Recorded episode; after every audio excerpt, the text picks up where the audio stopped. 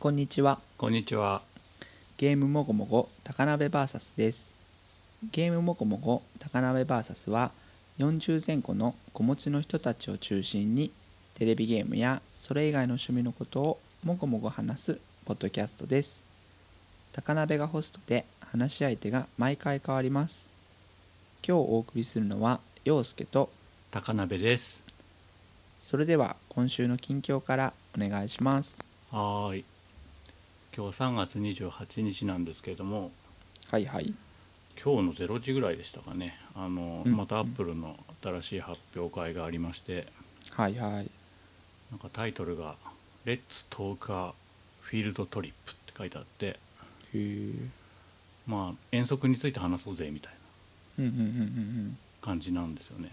で、うんうん。なんかいろんな予想があったんですけど、うん。結局蓋を開けてみたところ、まあ、安くなった iPad が発表されて、えー、と Apple Pencil 対応になったと。はいはい。いうのがオチでしたと。うん。まあ去年普通の iPad 出たばっかりなので結構早いリニューアルというか新しいモデルだと思うんですけども、はいはいはいはい。チップとかも良くなっててうん。前のモデルの1.5倍ぐらいいつも通り性能が上がってると。うーん。とは言いながらも僕 iPad Pro の10.5インチ持ってるんですけど、うんうんうん。まあ、そこには性能はもちろん至らずはいはい。あとスピーカーとかも昔の通りあの下に2個ついてるだけで、うんうんうんうん。あの横画面にした時は片側からしか音が出ないっていう、はいはいはいはい。まあ、ちょっと時代遅れな感じもありうんうんうん。なんか不思議な感じだなっていうのが朝起きてニュース見た時の正直な印象でした。うんうんうん。えっ、と安いモデルで3万7800円。うーん。そこから32ギガなんだよね、はいはいはいはい。で128ギガが4万8800円、うんうんうんまあうん言うほど安くないじゃんみたいなね。そうですね。まあ性能は上がったこと自体はありがたいとは思うんですけど、で、まあ、今までその Apple Pencil を使うには iPad Pro の10.5か、まあ、12. 点いくつだか忘れたけどそれかまあうんうんうん1個前の9.7インチのモデルを使うしかなくて、はいはいはいまあ、はい78万最低でもかかったんですよね。うんうんうんうんでただでさえ高かったのにあのドルと日本円のあの比率の問題でさらに6000円とか上がったりした時期があって俺ちょうど一番高い時に買おうとしてなんか大変な目にあったんですけど、なんだろうそのペンを使いたい人。っはいはい。ていうのはなんかうん。ある種覚悟をしてる人とかプロの人が多いんじゃないかなって思うんですよね。うん。っていうのはその Apple Pencil って普通のあのスタイラスと違って、はいはい。あのペンの中にもいろんな仕組みが入ってるうん。メカニカルなペンであると。なのでまあはいはいはい。1万超えちゃうんだよね、うんうんで今回のその、まあ、普通の iPad っていうのは誰が買うのか俺ちょっとよく分かってなくて。うんはいはいはい。要するに iPad ってどんなもんか分かんないけど買ってみようかなっていう人が買うのかなって思ってんだよね。うんうんうん。でそういう人ってなんかペン使うほどの用途がないんじゃないかなって思って。うんうんうんうんうん。そこがまず引っかかった。だから、まあ、具体的に買う人のイメージを思い浮かべると、うん iPad Pro が本当は欲しいんだけどうん。買えない美大生とか、はいはいはいはい。漫画家を志望してる人うんうんうんうんには、まあ安く手に入るよっていう入門機モデルになるよみたいうんうんな。で今回なんかその廉価版っていうところであの、まあ、ペン1万いくらするからはいはいそれ以外の選択肢もあるよっつってなんかその純正ではないんだけどアップルペンシルに対してクレヨンっていうあ。あの筆圧検知がないペンを出しててそれは半額ぐらいらしいんだよね、うんうんまあ、それもいるかなと思ってその要するにに文字入力とかには向いてるよっていうことだと思うんだけど、はいはいはいはいはいはい。うん、なんかすごい不思議な感じがして。うん。で、まあ、一番引っかかったのが一番最初に「レッツトークアフィールドトリップ」って言いましたけどはいはい。要するに持ち出そうってことだよね。うんうんうんうん持ち出そうって言ってんのに結局ペンをしまうところっていうのは公式のアクセサリーには一個もなくて。ああでで、まあ、キャップなくす問題とかも全然解決されてないしうんうん結局何だったん。だみたいな気持ちが今回すごくありましたはいはいはいなんかね iPad Pro 欲しい人結構周りで見かけるんだけどうんうんうんうん。その人たちに届いたのかどうか全然わからない、はいはいはい。うん、うーん。段階的にはいいと思うんだよね。例えば今回なんとなく iPad を買っておくっていう選択肢を取っはいはいはいはてい。でその先になんかもしペン触りたくなったら買ってもいいっていうオプションがあるよっていうぐらいのことだったら、うん。あまあなるほどなっていううんうんうんうん。じゃあなんで遠足って言ったんだよみたいな気持ちはあるんですけど、うーん。遠足はうん。まあ持ち出すってあの iPad の CM がいいよねっていう話をうんうんうん前もねうん。してましたけどうん。なんかああやって持ち出して使うんだっていうことのイメージがうん。フィールドトリップなんだ。と思うけどね。なんだあーだからなんかそのパタパタ折りたたむ蓋になんかこうペン差し込むとことかつけといてくれたっていいじゃんね、うんうんうんうん。確かに確かに。って思うんだけど。うん。それはスマートじゃないってことになるんですかねやっぱわりかんない、うん。僕はあの2017年モデルの,、うん。あの安い iPad をうん買ってうんやっぱりなんかペンシルの話はうん。いろいろあちこちで調べて、いうん。や使うかな使わないかなって思って、うん。いや使わないなって、うんやっぱまあ僕テキスト中心だしと思って、うん。まあいいやいいやと思ってだからすごいお買い得感もあったし、うん。まあスピーカーもまあそんなあの家族がいる中で音量大きく聞く時はヘッドホンで聞くしなとか、うんなんかそんな選択で買ったんですけどうんなんか新しいその発表になったものはうん。なんかこう教育現場とかをすごい意識してる感じはうん。やっぱりあるなとかうんうん。あとあのうちの子供が行く中学校はあんまりそういうことないんですけど僕の知り合いの私立の学校に行く子はうん。 Chromebook をみんな導入するんだって言ってて、うんで教科書とかもデジタルで配信するんだよって。ああなんかそれはそれですごいなと思いながらうんこうクロームブックはやっぱコストも抑えてるし、早いと、うん。えーなんか全然無駄がないんだみたいな話をして なんかこうバーサスクロームブックみたいなところが値段とかもちょうどこう同じぐらいのラインだし、うん。なんか結構意識して作ってんのかなーってそれはありそうだね。うん。今 iPad をなんか教育現場に入れようとかっていう流れはもうなんかだんだん下火になってきてるイメージはなんとなくあってうん。なんかこう OS 新しくなると動きづらいよねみたいのがだんだん世の中に浸透してきてるような気がして 一時より。でなんかそういう意味ではなんかブラウザベースってまあブラウザベースってってみんなが思ってるかどうかは別にしてうん。クロームブックみたいなのってすげえいいなってうん思うんですけどうん。でもやっぱり絵の綺麗さとかうん。なんかそういうのは勝てないから手軽なこれぐらいの値段でこの機能でどうだって言われるとやっぱり美しいし、うん。あなんかクロームブックないものあるしこっちの方がキラキラしてかっけえなって思うから。えその何教育現場でクロームブックって何用なの？それはなんか宿題の配信とかうん。なんかいろいろあ一人一台持ってるってそうですそうですそうです。すごいね。そうそうなんか教科書もそれでとかっていうのをやったりする仕組みがなんか今流行りつつあるぞみたいな流れはあって僕埼玉ですけど埼玉のわりかし田舎の私立の中学校とかはうん。なんかうち黒ブック入れちゃいますからみたいなのをこう校長が推進してやってるみたいな。なんかちょっと大丈夫かなっていう気はしますけど、そうね。まあ子供が行く学校は都内ですけど全然あの紙でやりますって そその方がメリットが大きいからって言ってて、うん、まあまあいろいろどっちもうまく使ってほしいけどなと思いながらう、ん。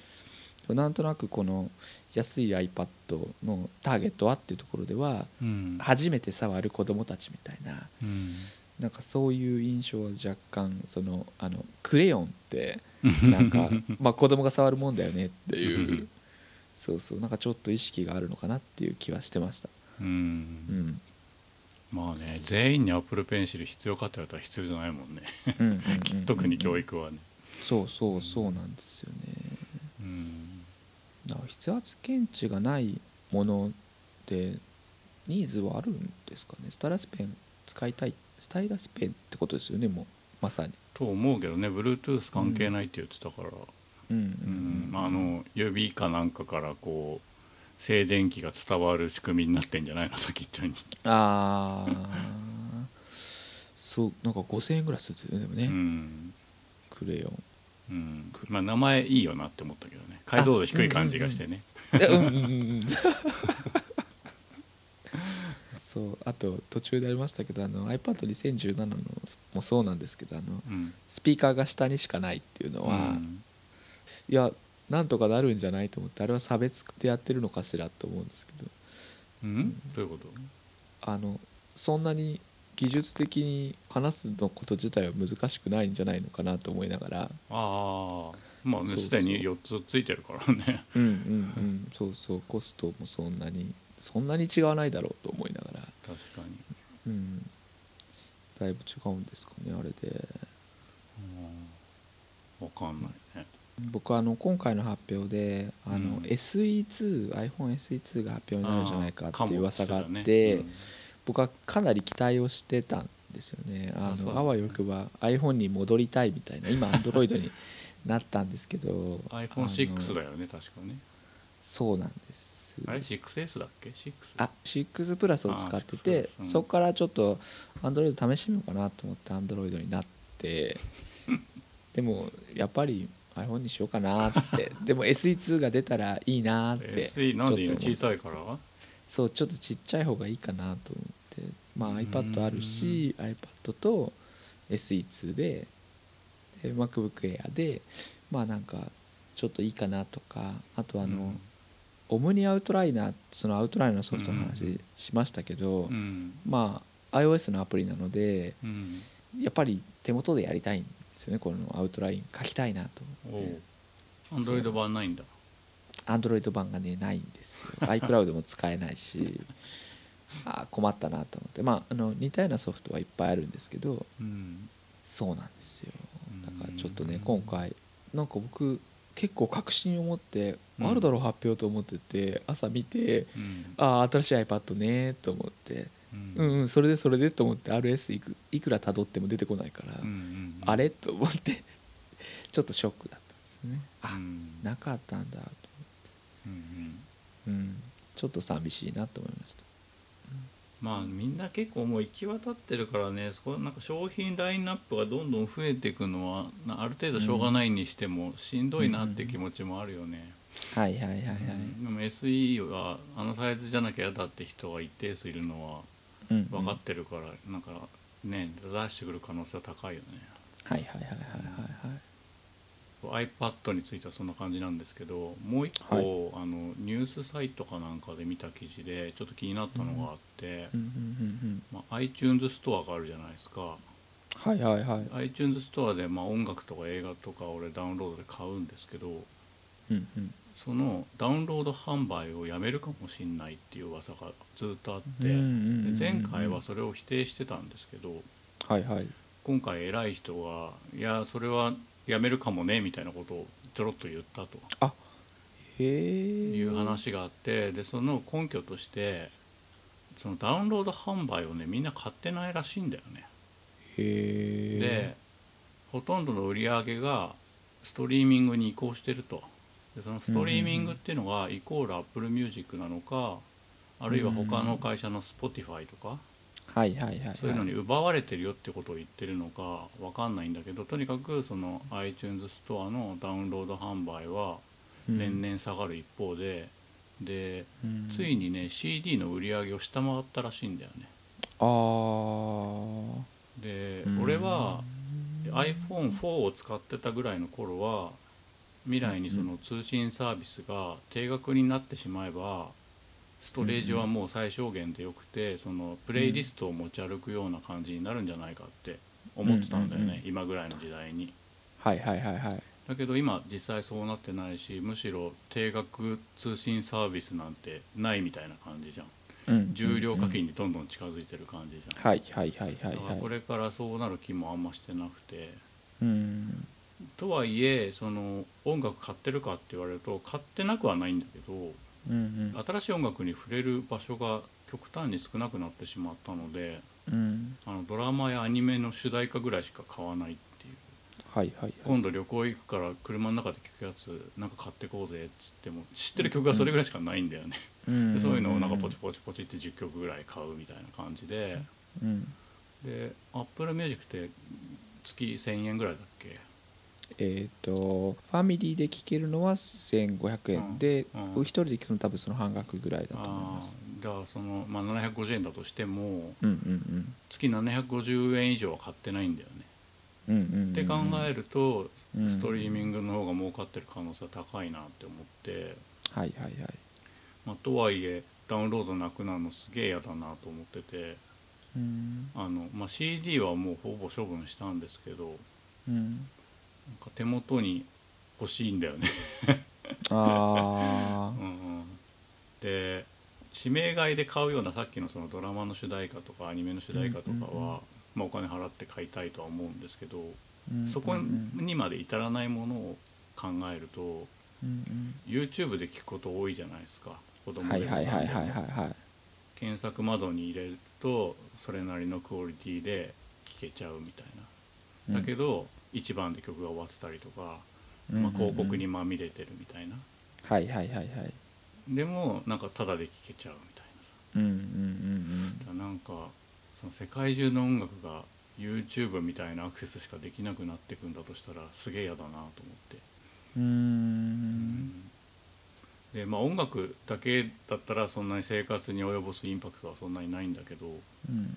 ゲームとかもうんいつかそんな風な道をたどったり本とかもうんうんうん漫画とかも広告なしには読めないみたいなうん。感じになってったりするのかしらって思ってうん。ちょっとモヤモヤしたんだよね。うんうんうんうん。まあ、本とかも俺ほぼ 99%Kindle に移行しちゃってさ。はいはいはい。でなんか最近思い立ってあの小学校の頃に読んでた図鑑みたいなものをへえ紙で買ったりしてるんだよね、はいはいはいはいはいは昨い日はなんかあのガンダムの。ほうほうほう。映画のなんかロマンアルバムっていうなんか A- A4 ぐらいのでっかい本3冊セットをうーん。買ってそれ小学校の時持ってたやつだったの。はいはいはいはい。で久々に見たらすげえ良かったんだけどうんなんかもう30年以上前の本だからうん。印刷レベルも低ければあの人んちの匂いがものすごい紙に染みついてて。ああはいはいはいはい。おなんかこうアナログの本って暴力的と思って、まあ、あのうちの家族は俺以外はなんか TSUTAYA で仮本みたいのしてくるんだけど。はいはいはいはい。もうそういうの触った時もなんかすごいこう自分家じゃない匂いがしてびっくりするんだけどさ、うんうん。Kindle にはそういうの一切ないじゃん。はいはいはいはいはい。なんかまあ物を家に置いておきたいなとはそんなに思ってないんだけどデジタルですら所有が許されなくなってくるんだとしたらうん。すげえなと思ってうーん。その辺陽介どうよみたいうーん。なんかいろいろ思うところはあってうちは多分音楽で好きなアーティストもそんなにいっぱいは家族ではいないんですよね。な、うんで一時はなんか一緒に家族でライブに行ったりとかして、うん。今でも新しいアルバム出たら欲しいなっていうアーティストはでも本当に23しかいないんうん、ですよ。うん。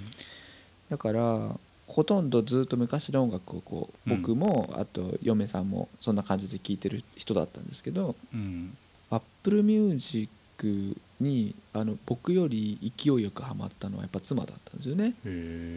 でテラスハウスで流れる曲が流れてるって。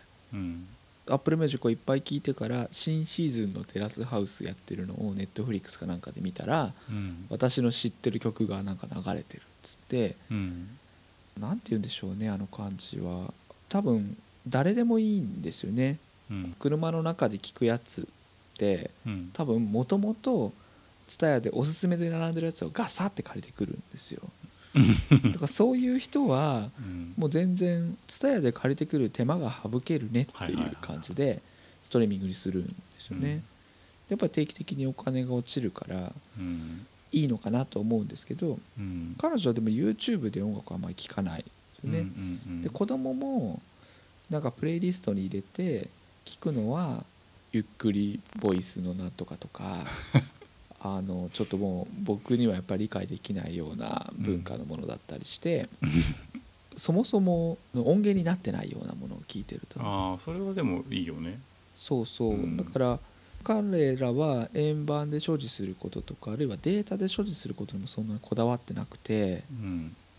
世界中の音楽が YouTube みたいになったらって多分うちの息子が聞いたらそれいいねってうん言うんじゃないかなと思ったりして、うん。ああなんかそういう風になってきたんだなってうん。思ったりしたのとうん。あと僕は途中の紙の本紙で図鑑を買った話がすごいいいなと思ってうん。アナログの本って暴力的っていうそのフレーズもすごい好きですけどうん。僕あの攻略本がやっぱ大好きなんですよね。あ攻略もすげえワクワクするし、あれあの僕端から端まであんまり見ないですけどうん。うん新作のゲームを買ってうん。中盤ぐらいまでしか書いてないスターター攻略本みたいのうん。をセットで買うのがうん。僕はすごい嬉しいし楽しいんですよね。あれはもういくら読んでもそんなネタバレ書いてないしうん。すげえワクワクするんですよ。だからそんなに見ないんですけどあれはなんか置いとくだけでよくてうんそんなに効かないけどうん。ちゃんとデータで俺が購入したぞっていう印を持っときたいみたいなのとうん。なんかちょっとなんかこう重なるような気がしてうん。いいなってあやっぱり持ってたいんだなとかあるいはなんかこうアーティストにお金を返してるような気持ちになりたいのかなとかうん。また攻略本作ってねとかゲーム作ってねとかっていう気持ちに PS プラスでダウンロードしてもまあ何らかの形で還元はあるんでしょうけどうん。ああサポートしてる感はないよね。そうそうサポートしてる感僕 欲しいんだな好きなものを支えてるような気持ちになりたいんだなとかうん。なんかそんな気持ちに今ちょっと聞いててなったところはあります。はあうん。攻略本俺も一時期そ,、まあ、そのゲームデザインの成り立ての頃とかすげえ集めててなんかその気持ちちょっとわかるね。で特に近年デジタル配信が行われるようになってから説明書もついてないことが多くてうんうん。公式の文章みたいなものそのゲームの外に出ている公式の文書とか絵面みたいなものに触れる機会が少ないじゃん。はいはいはいはいはいはい。そそれを所有できることが少ないから攻略本の価値はちょっと上がったかなっていう気もしつつ、その機能自体は、ね、攻略サイトに圧倒的に負けちゃうかもしれないけど、うんうんうん。ファングッズ的な意味合いではすごい意味があるかなって、うん思うねうん。あのモンハンダブルクロスのうん。あの 3DS 版の攻略本とかも本当にこうちょっとしたドンキですもんね。あれ頭殴られたら首がこうグキっていくんだろうなと思う電話帳みたいななやつでしょ。そうですそうです。でもあれすごいワクワクするんですよね。どこにも持ち運べませんけどなんかパラパラするだけですごい楽しいなと思あれは何使う人にとってはもうこのページのここに書いてあるんだよっていうこうピンポイントに辞書みたいに使う感じなの？あそうそう肉質とかっていうとパラパラパラパラって調べるのがちょっといいいんですよね。あとなんかこうフィールド開いてどこに素材があるかなとか、うん。でもなんかそう思うとモンハンワールドもうん。地図があってみて、あじゃあここっつってそこまで歩いていけばいいからうん。なんかこうそういうのすらいらなくまあねそれがあるいはいいインターフェースなのかもしれないんですけどうん。なんか本とか見なくてもできるなっていうのは、うん。まあ、そういう時代なんだなっていうのをこうゲーム自体もやっぱりそういう方向に舵を切ってるんだなと思いますしうん。こう時代が移ってるんだなっていう気がこのタイミングで結構しますね。うん。うん。なんかオーディオマニアとかはどういうこれから生き方をしていくんだろうね。あそのー薄く軽く触れていたい人がたくさんいるのは知ってるけどうんうんうん。レコード最高みたいなことで 頑張っていくしかないのかな。なんかすごいあの僕あんまりファイル形式とかわかんないですけど、うん。高音質のファイル配信とかもはいはい。今ありますもんね、まあでも流行んなかったよねああ、うん。ハイレゾ？ハイレゾとかね、はいはいはいはい、まあ、ヘッドホンはどんどんハイレゾに近づいてきてるけど再生するのが MP3 なんだから変わんねえじゃんって思うけど。うん。うん。まあマニアはきっと何かを楽しみに。自分たちでなんか勝手な形式作って喜ぶんだよねはいはいはいはいはい。ケーブルを変えたらこんな風に体験が変わったんだとか。うんそういうことを楽しんだりするんだろうなとは思うんですけど。うん音ね僕あんまり音一時分かる気で少しこう一人暮らし始めたての時とかいっぱいスピーカー置いはいはて5.1チャンネルにしてみてとかってうん。遊んでましたけどうん。なんかそんなに体験は変わらないかもしれないと思って。5.1ちゃんそうそうそうそう。確かにゲームもプレステ2以降ぐらいから5.1ちゃんに対応してるのとかね結構あるもんね、はいはいはいうん。俺もなんかディレクションとかしながら5.1ちゃんに置かれたスピーカーの真ん中で「ほー」とか言ってるけどこれ家にないからな って思いながら。すごい微妙な気持ちになったけど、はいはいはい、うん。あのそうちょっとなんか話ずれちゃいますけど、PS4 で7.1チャンネルのサラウンドが聴けるんだっつって、うん。公式のヘッドホンとか、あとはあのそのオーディオアンプをつけるとうん。7.1チャンネルになるぞ。いやでも本当はならないんだぞみたいのを見て でもだからレビューを見るとなんかこううんすごいサラウンドになって足音が分かりやすいとか、はい。あのでも右後ろか左後ろか分からないって言ってる人がいたりとか、なんかおまじないみたいになってきてるなと思ってまあねよくオカルトだっていうもんね。そうそうそう。なんか勝てるようになりましたみたいなのを見ると ちょっとこうなんかねいやす素晴らしいことだと思うんですけどあの、うん。本人がそう思うのは。うん。でもなんかこう買うとあの、うん。当たるお守りとか、うん。と聞くと喋れるようになる英語の教材とかとなんか似てるなと思って、ちょっとこうモヤモヤした気持ちになって、うん実は公式ではこれはあの PS4 につないでも7.1チャンネルにはなりませんっていうのを見つけてすごいこう脱力感に襲われて。うんあでも公式のヘッドホンは7.1チャンネルだからあなんか新モデルも出たし1万いくらだしまあこれは公式でやってるから大丈夫かなとか思ったっていう話なんですけど、うん、なんか自分の感覚も最近信じられなくなってるんだろうなと思ってなんか疑り深くなって。あーまあ老化もあるしね。はいはいはいはいはい。俺もだんだん目も耳もなんかしょぼしょぼになってきたからあー。なんかうかつなこと言えないなと思って。なんかこうデデザイナー上がりだからこう絵とかに口出しししがちだけどはいはいはいはい。うかつなこと言えねえなって お前が見えてる白は白じゃねえかもしんねえしって。あー、まあね恐ろしい話ですけどね、うん。いやいやちょっとなんかいろいろ話が広がって面白かったです。うん。まあでもねなんかそういうなんつうのふわっとしたものでしか触れられないんだとしたらなんか選択肢が増えること自体は別にいくらでも増えていいと思うんだけどうんうんうんうん減るのは嫌だなって、はいはいはいはい。うん、強く思ったっていう話なんですけどね。うんうんうんうん。そうですね。なんか Apple Music 聞いて CD 買ったっていう体験がでも意外となくて。いやないんだろうね。ないです。でそれちょっとと車に乗っててラジオに切り替えた時に流れてる曲でわすごいと思って、うん。Apple Music で検索したら最新のアルバムしかなくて前の2作を買ったりとかあして。ー逆に歯抜けのところを買うんだ。そうそうそう。あとはそうですね。あのアルバムも歯抜けで出てたりするんですよね。うん、そうだね。うんだからなんかまあそれはちょっとなければ触れなかったしっていうのはあるのかなとは思いますけど。うん。映画とかもそうでしょ。だからさネットフリックスだったり Hulu だったり Amazon プライムだったりでさそれぞれかぶってないところはあるけどでも全てがどれも歯抜けじゃん、はいはいはいはい。確かにそうです。うんなんかそれがなんか俺俺にとって全然幸福じゃなくてさそれがいつも辛いんだよね、うんうんうんうなんかそのプロライセンスみたいのを払えば全部見せてくれるんだったらいいけど、はいはいはいはいはいはいね。そうですね、ん。でもリストで全部きれいに並んでたら見ないんだろうな。ああそれもあるね。うーん。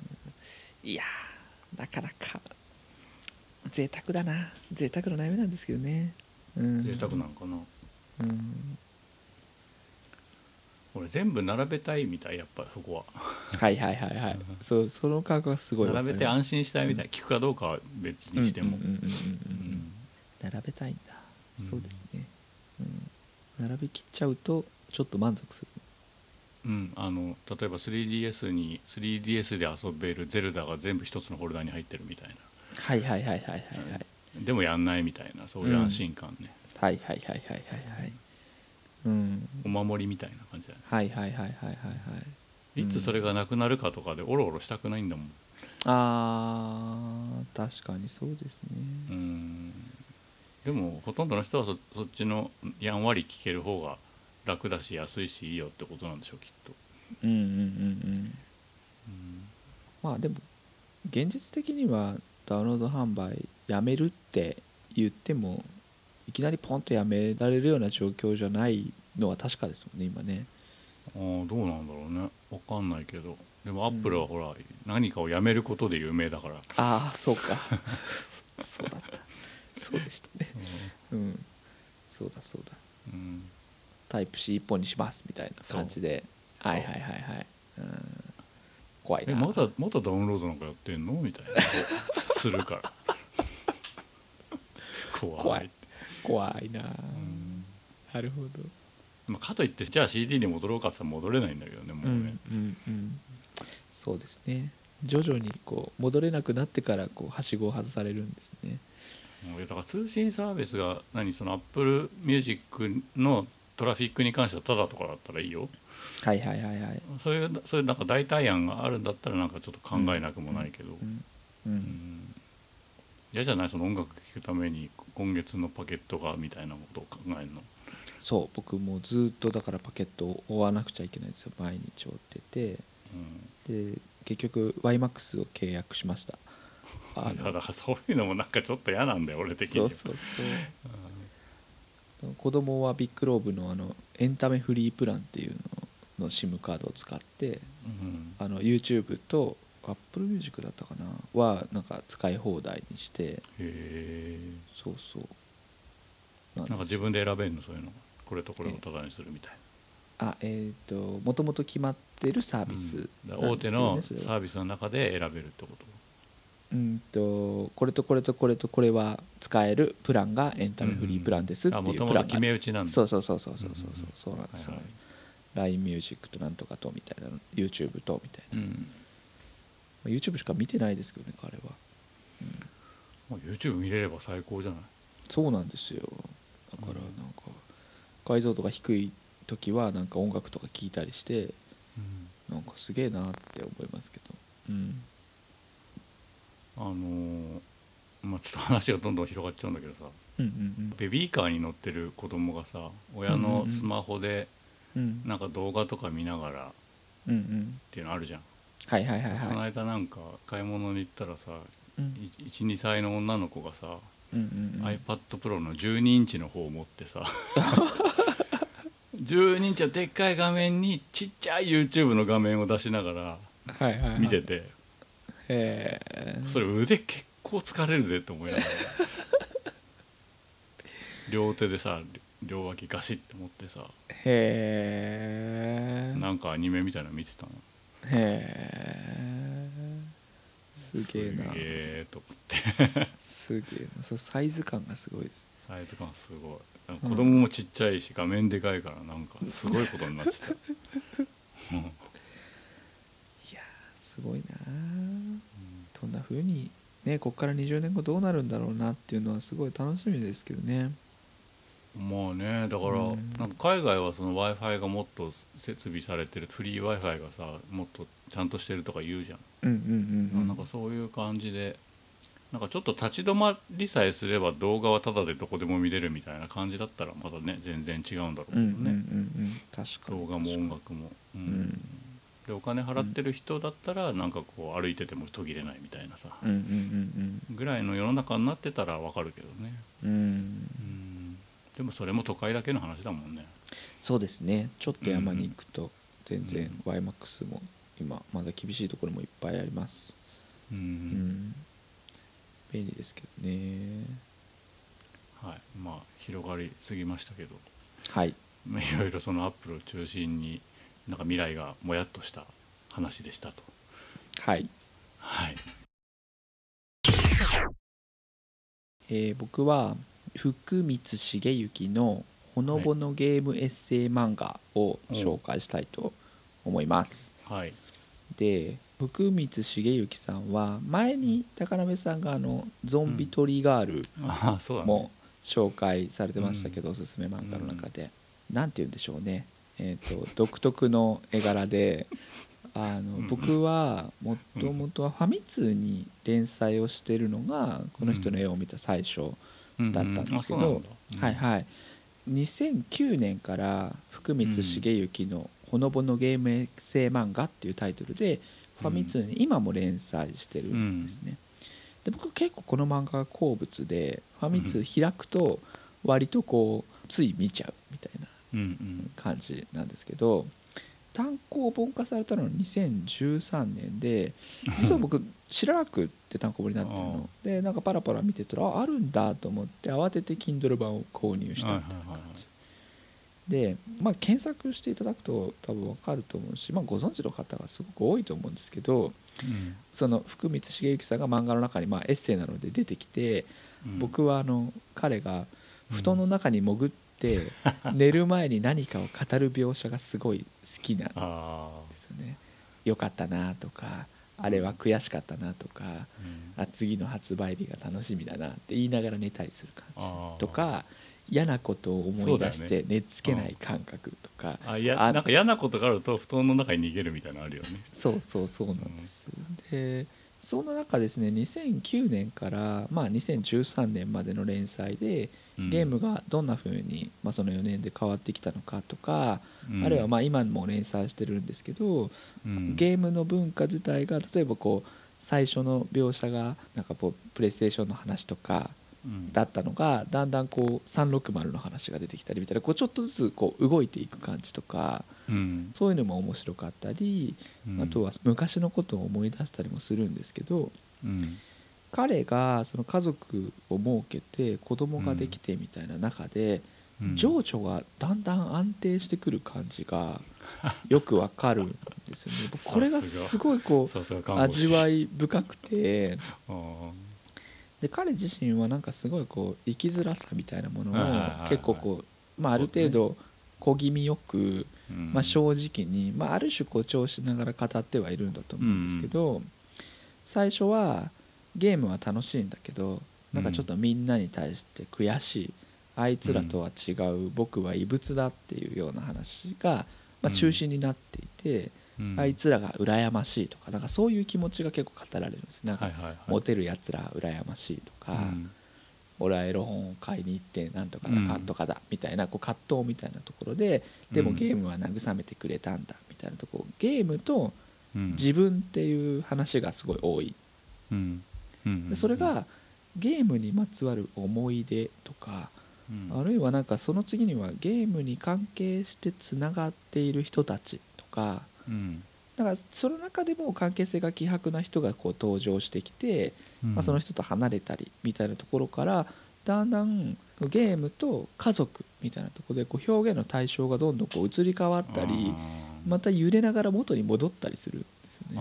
また思い出の話になったりうんなん。かこのゲームに関連して漫画を描くようになってつながってる人とこううまくつながれなかった話とか、なんかその自分の感じてることもなんかもっともっとこう具体的な言葉に感覚が、この感覚って分かりますかね？僕はこんなことを感じてるんですよ。とか。はいだからそういうのが丁寧に丁寧に書かれていてうん。すごい良かったんですよね。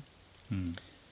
であの自分にとってのちょうどいい感じはこんな感じですとか、うんうんなんかこう重いゲームをいっぱいやるとちょっとしんどくなってなんか何回もやった好きなゲームをついついやっちゃう感じとかそれなんかこう、うん。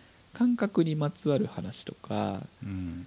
なんかすっごいなんかしんどかったんだけど 3DS っていうのが出るらしいぞとかうん。見ると新ハードが出ると元気になるみたいな とかあいい友達もいたんだなとか懐かしいなみたいなところでなんかこう、うん。悩んでる感じがどんどんこうカラッとしてきてうん。風通しが良くなっていくんですよね。あなんかその中でもすごいこう共感した描写が何個かあってゲームそれ自体も好きなんだけどうんゲームにはまれてる日々が好きなんだっていうなんか4コマを見たら僕なんか体が痒くなるぐらいなんか共感しちゃって、体が痒くなるって。そうそうなんかすごい痒くなって、あのだからそこまで好きじゃないんだけどうん。なんかついついはまれてないんだけどやっちゃうみたいなのがだからすい、ごいしんどい、う。ん。ああはまれてるってなんかゲームをやりながらうっとりしたいんだって言っててあなんかこれ僕同じ話をゲーム語でもしたなと思って、あうっとりしたいんだなとか。あとはあーあのゲーム楽しみだなとか。発売日が待ち遠しいなと思いながら眠りにつくのが好きなんだって言ってて。なんか僕もこうやって明日を生きるこう支えを探してるんだなとか。なんかすごいこうそういう意味でこう似た描写をいっぱい見つけてにやけていてうんで、まあ、まとめとかじゃないですけど僕 Kindle 版で買ったんですけどうん。開くと裏表紙みたいのが出てきて、うん。そこにはあるコマの一コマの割とそれも最初の方の「僕にはゲームしかないんです」っつってなんかこう突っ伏してるこう様子が あの裏表紙に書いてある。でもそれうん。それはすごく象徴してるんですけどうん。でも本当この漫画が伝えたいことってなんかこうそういう話じゃない。伝えたいことっていうかうん。あの僕に伝わったことは全然こうこの人はゲームしかなくてうん。卑屈なんだっていう話では全然なくてうん。なんかそのゲームを杖に僕も福光さんもうん。なんか誰かとつながって生きていて、うん。まあ、このポッドキャストももちろんそうですけどやっぱり僕が好きなものが真ん中にあってこうやって誰かとつながることができてうん。なんか僕本当この年になってあゲーム好きでよかったなって思うことは結構あってうん。なんかそう思えることがあるってのはやっぱ素晴らしいなと。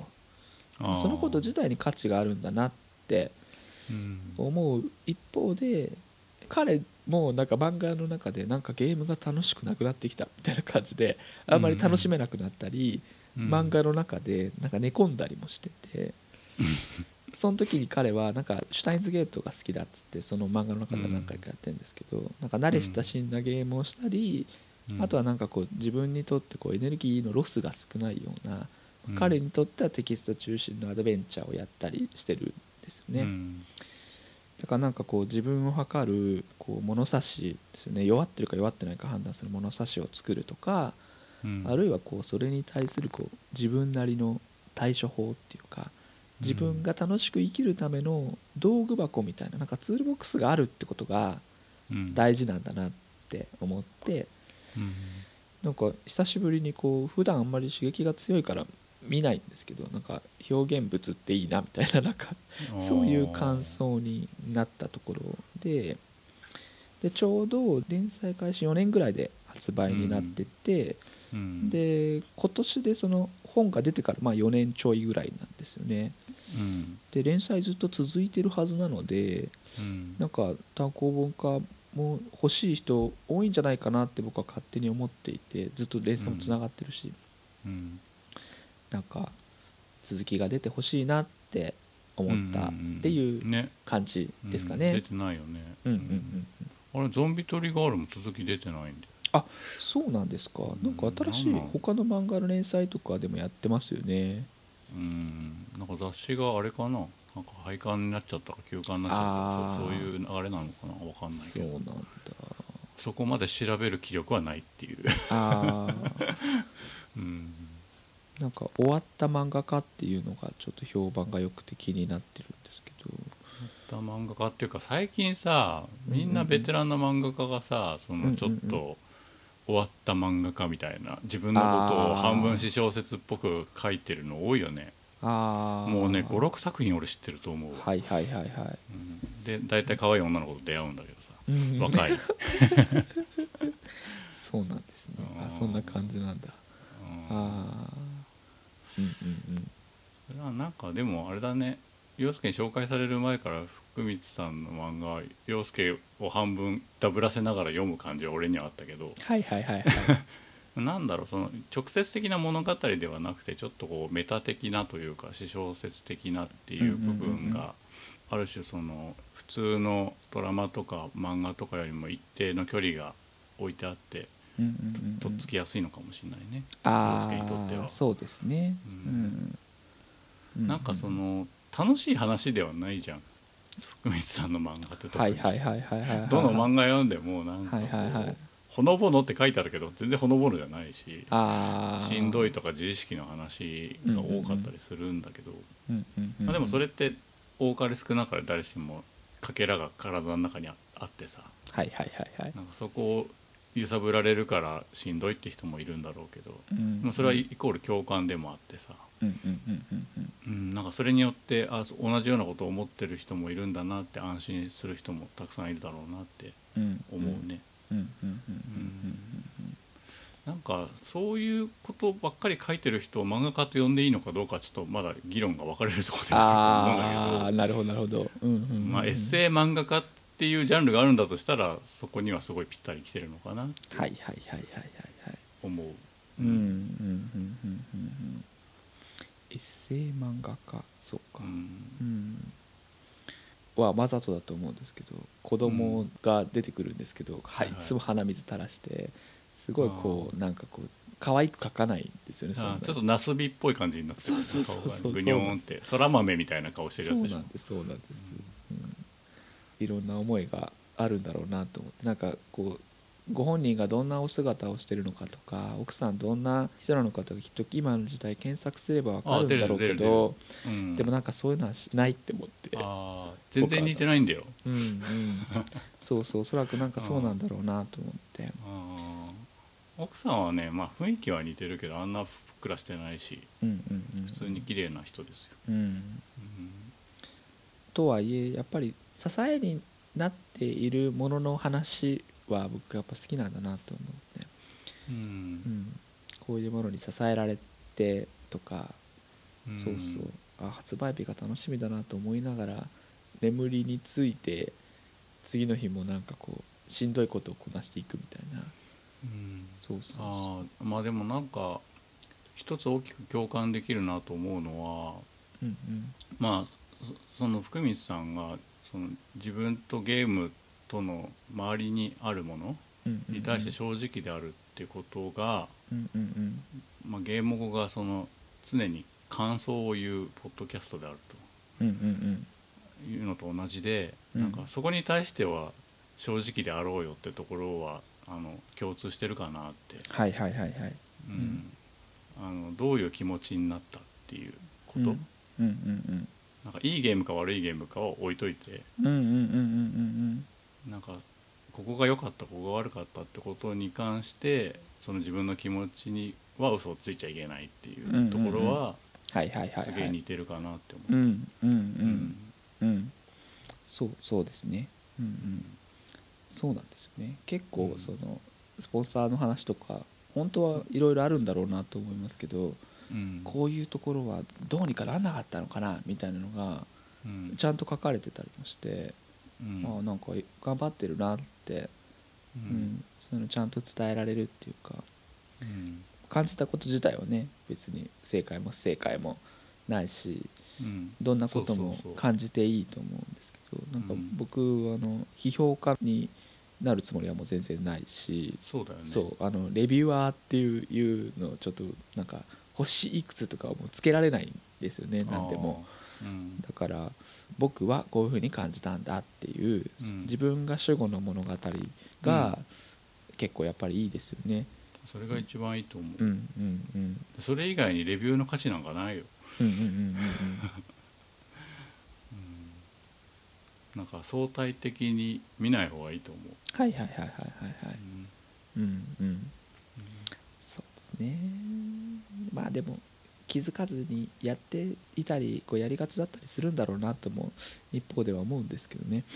うん。だからちょっと意識してなるべく過ごすようにしてますし。まああと僕自身の仕事の体験でもうん。なかなかこう現実には起こりえないようなことを体験している方を目の前にしてうん。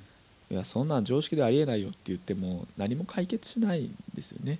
ああそうだと思うよ。そうそう、ん。あの僕はこう思うんですって。うん。随分辛そうに見えますねうん。とかは別にこう嘘じゃないのでやっぱりなんか嘘じゃない話をしないと、うん。うん、戦うか逃げるか逃げ出されるかになっちゃうので、正直な話がやっぱり僕にとってはすごいこう価値があるんですよね、ううんん、なんか安心できるっていうか、うん。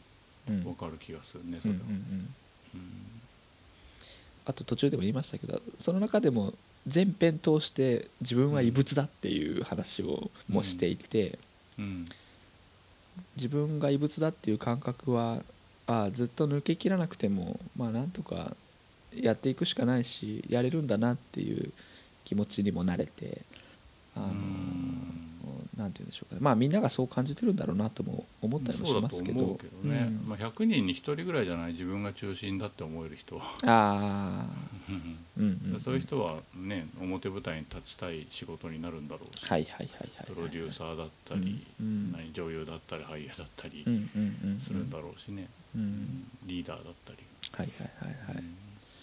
でもこの長い週一の漫画を積み重ねてって成長が見える感じとか成長？まあるいは長っていうよりは変化かもしれないけどね。変化そのっていうか。家族環境、うんうんうん。家族の人数が増えるだけでも、うんそのうん。うん自分に割く時間はどうやったって減っていくわけだから、はいはいはいはいはい。自分可愛いって言ってる時間も減ると思うんだよね、うんうんうん。うん。まあ、子供が泣いてたりしたら構わなきゃいけないし、はいはいはいはいはいはい。うん。その中でどうしてもその他の新しく増えたものに割かれてた時間？分、うんなんかこう捨てなきゃいけないものっていうのが出てくるから。どうやってもその自分の中に体験として入ってくるものの種類って変わってくるよね、はいはいはいはいはいはいアウトプットも変わるし、うんうんうん。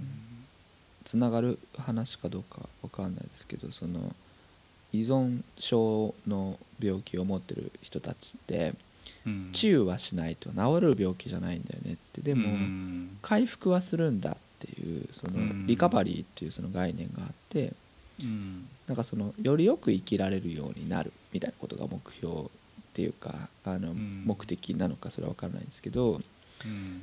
僕はこの人のなんかその苦しい辛いっていうのがどんどん変わっていく様子はなんかこうその回復の感覚とちょっとこう重なったんですね。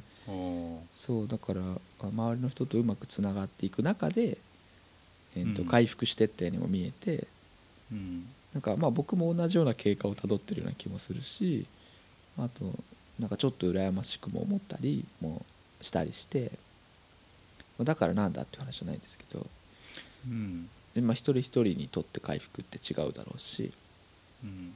まあ、なんか僕ももっと良くなりたいみたいなそういう話なのかもしれないですけど。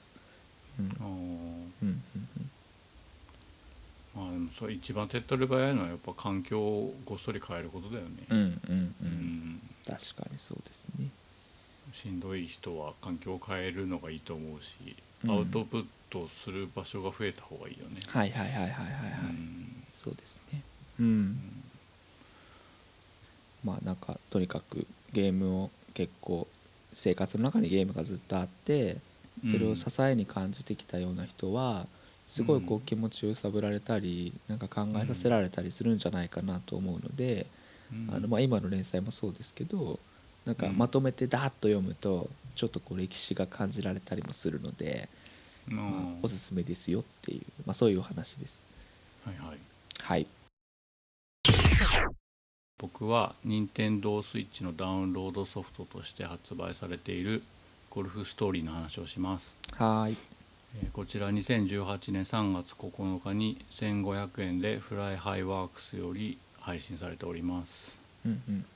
まあ、ドット絵の 2D のゲームでゴルフのインターフェースを使ったお使い RPG みたいな感じです。うんうんうんうん。まあゴルフストーリーっていうからこうゴルファーになるためのこう修行みたいな感じかなって思ったんですけど、うん。意外とゴルフ以外の部分もごっちゃり入っててでそれを解決するのになんかゴルフのインターフェースを使ってるっていう感じうんです、うんうんまあ、お金や経験値を貯めて新しいクラブを買ったり自分のゴルファー性能をこう一個一個上げていったりするようなそんなロールプレイング的なうんうんうん仕組みになってますね。はいはい。でなんかこのゲームにしかないすごいところとしてあの振動がものすごいっていうはいはいはい。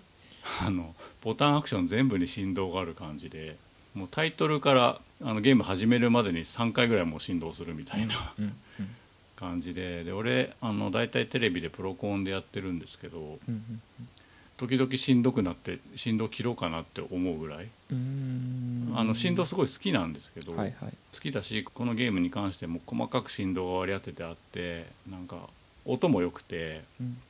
音と振動がかっちり合ってるからそのカップにボールが入った感じとかっていうのがすごい伝わってくるんだけど、うんあまりに振動するから 外とかに持っていくとこうミンミンミンミン音がするみたいなコントローラー。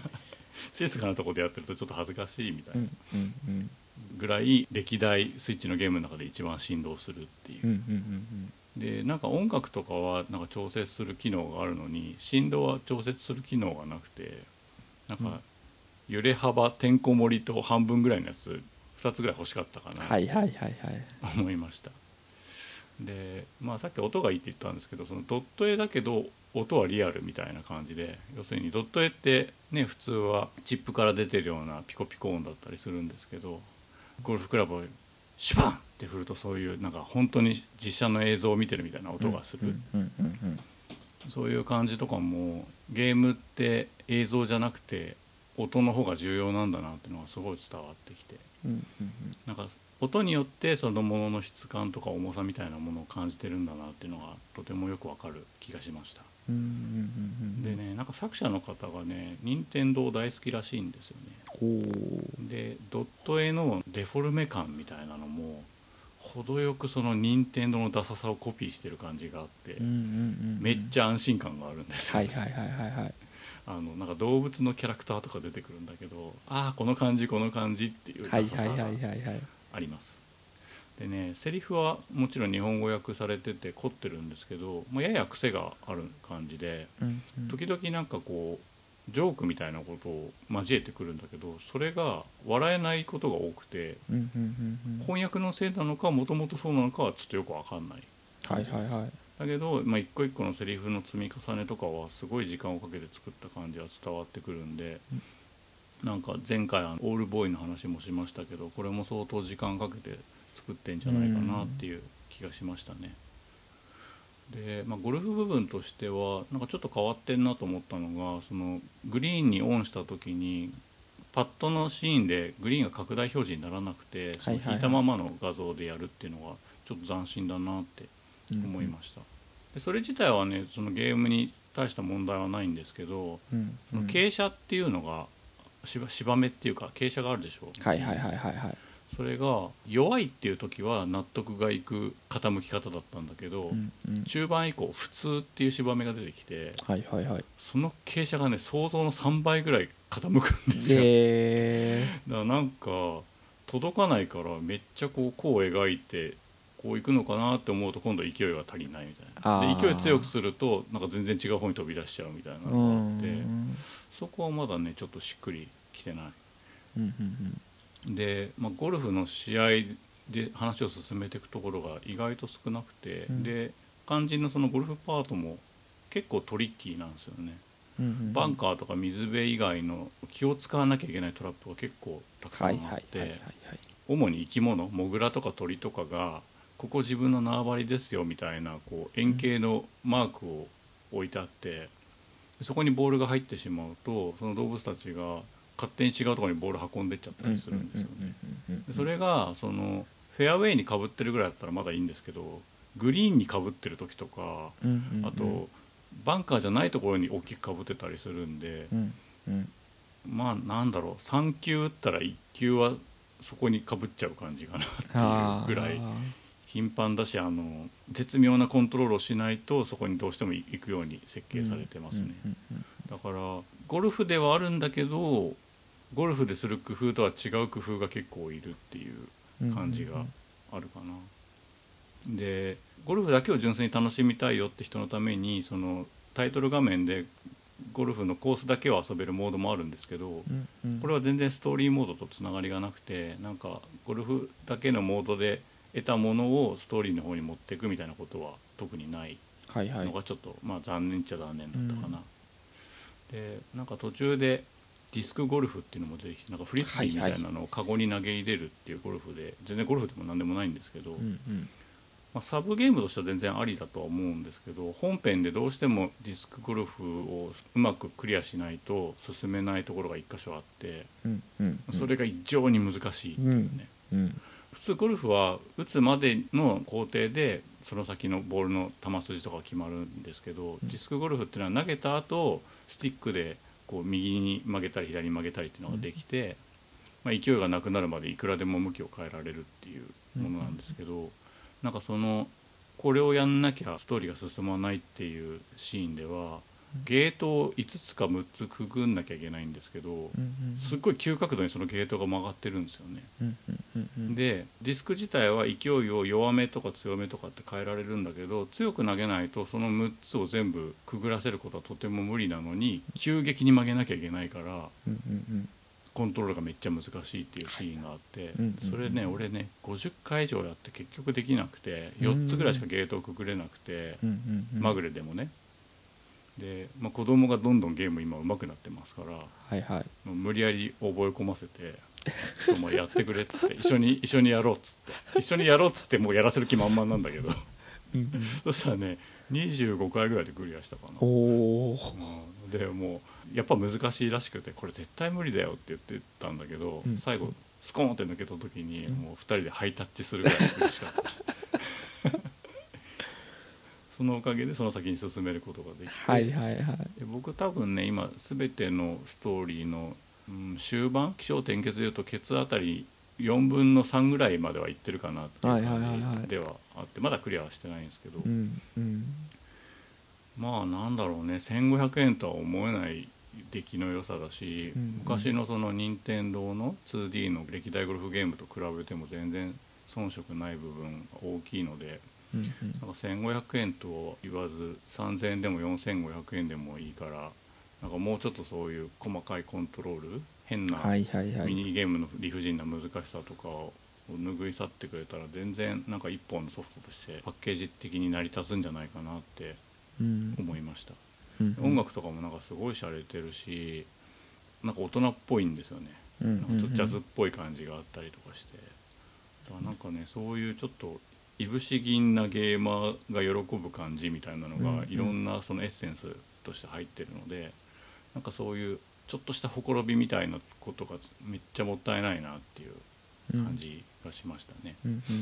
でねもう一個特徴があって、まあ、家の中では無理なんだけど外に出てる時はうん。どこでもそのボールを投げたり打ったりすることができるっていう仕組みがあってこれありそうでなかったなって思ったんですよね。うんうん例えばロールプレイングでも剣を持ってる人は街では剣を抜けないとか人を切れないみたいなことは日本のゲームではすごい多いと思うんですけど、外国のゲームは逆に人切れますよね。うんうんうんだからなんかそういう感覚にすごい近いのかなと思って、うん。なんかちょっと目から鱗が落ちる感じがしました、うん。うん。だから河原に行って勝手にボールを好きな方に打ってるおっさんとかいるじゃないですか、はいはいはいはい。なんかああいう気持ちでフィールドを歩けるっていうか、うんうんなんか池の向こうにある小島にちょっと打ってみたい時は練習できるみたいな、はいはいはいはいはい。はいうん。なんかそういうことだけでなんか世界が変わって見えるっていうか、うんうんうん。自由さを感じられるっていうか、うんうん。とってもいいなって思いましたうんうね、ん。はい。まあ、ゴルフストーリーについてはそんな感じです。はいはいゴルフストーリーは宝部さんに前回の収録で「いいよゴルフストーリー」って言われてうん。で見てああやっぱりいいなと思って買ってうん。で振動ものすごいなとか あのシュパンって音が気持ちいいなとかっていうのは同じように感じてうん。すごい良かったんですけどうん。あの途中も出ましたけどあのディスクゴルフで、うん。もうあのそもそも意味が分からなかったんですよね僕、うん。さっき収録前に少しお話ししたんですけど、うん。ルールがさっぱり分からなくてえこれはどうなってるんだっていう感じでちょっとこうつまずいた感じで。操作ってこと？そうですそうです、ん。ゲージを貯めて投げる、うん。レバー入れるとギュンって曲がって、曲がる曲がる。あれってえ何回も試すんですけどこれどういう仕組みなんだろうって思ってうん完全に進めなくなってな,、うん。なんだろうこの難易度と思って。なんか前の説明もないし、あの一番最初のところは普通にまっすぐ投げるだけとかだったのが、うん。急にこんな難易度になるの？と思って、うん。何か間違えちゃったかなと思って何回かやり直すんですけど、やっぱうまく分かんないと思ってうん。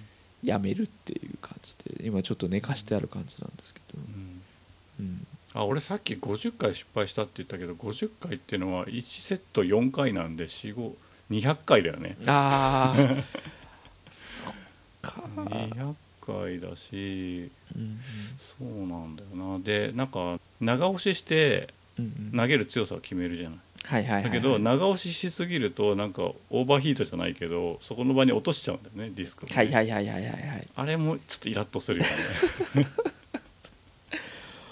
ほんとねなんか久々になんだろうこのデザインですごい親切にできてるのにうん。急にと思って。急にだよね。だからなんか俺試されてんのかなって思った。そうそう。あれなんかこれは、でなんかこうあの登場してくるそのゴルフ場になぜかフリスビーを持った集団が居座っちゃって、はいはいはい。なんとかしてくれよみたいなんだよね。うん。感じであいつら追っ払ってくれたらいいよみたいな流れの中で行って、うんフリスビー持ちながらなんかこうふわふわ浮いてるやつとかうん。なんか不思議なやつらだからあれ？